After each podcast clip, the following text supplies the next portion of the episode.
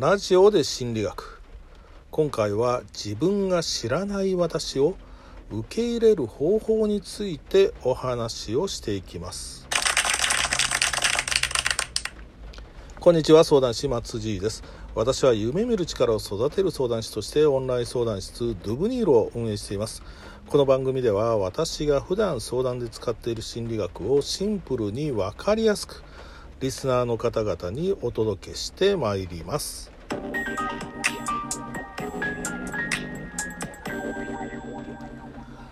前回ご紹介した、まあ、ジョハリの窓について、えー、自分が知っている私知らない私相手が知っている私知らない私という軸によって、まあ、4つの領域があります。この4つの領域を使って自分のコミュニケーションを見つめ直すことができますと、まあ、そんなお話をしました。えー、この4つの領域には解放領域隠蔽領域盲点領域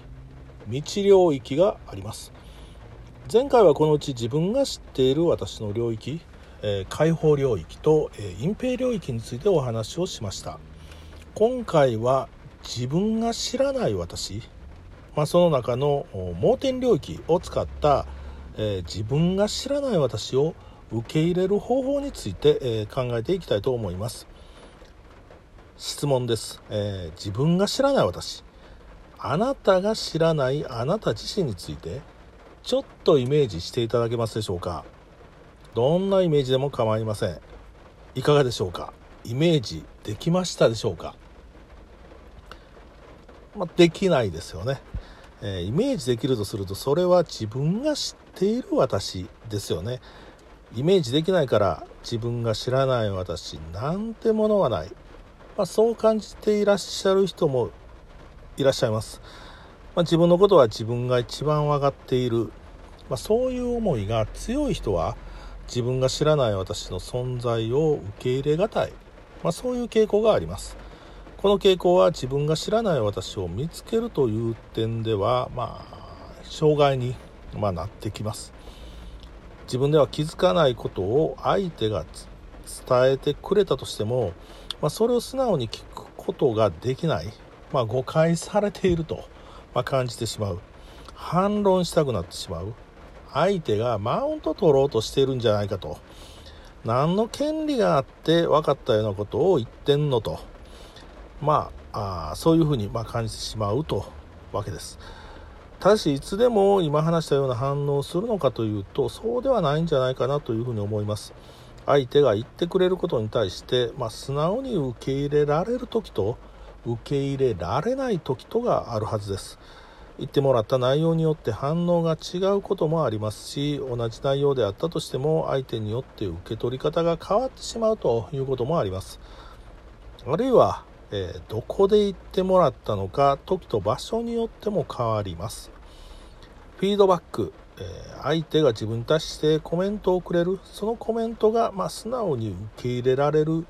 自分の知らない私に気づかせてくれると、まあ、そのためには、えー、次の3つの条件があります、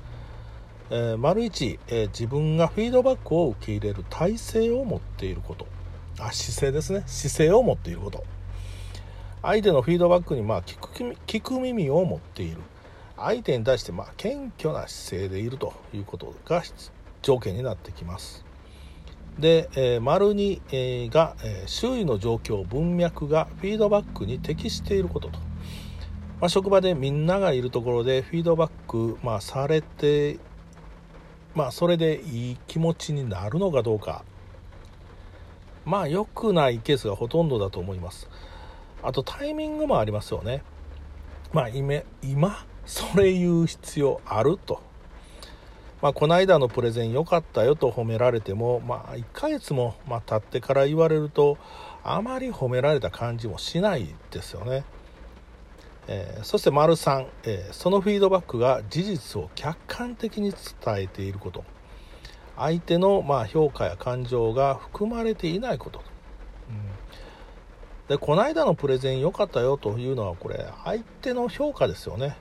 まあ、評価はこの人は自分のことをまあこういうふうに見てくれているんだなという、まあ、気づきにはなっても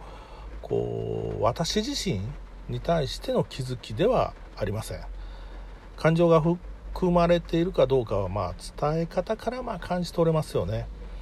まあ、客観的な事実を言ってくれているんだけど荒い口調で言われると、まあ、何か悪いことしたのかなと、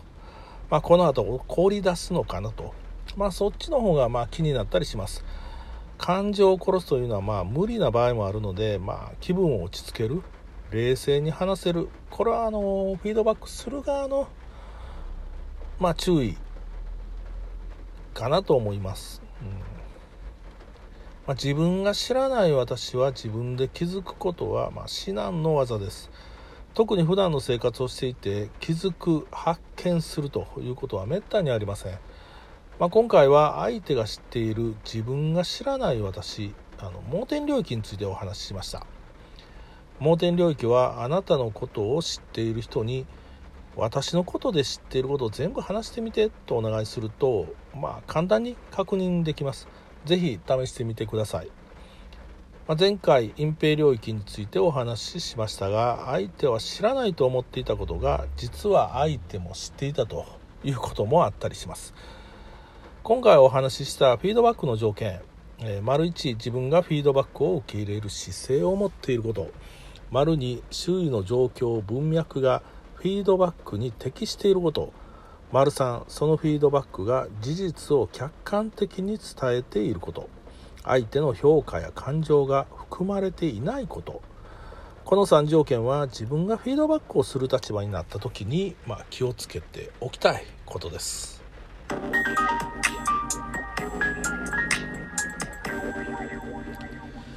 皆さんのご質問やご意見ご感想をお待ちしております。日常生活での疑問や人間関係のご相談などもございましたら質問を送るというボタンからお送りください。それではまた次回よろしくお願いいたします。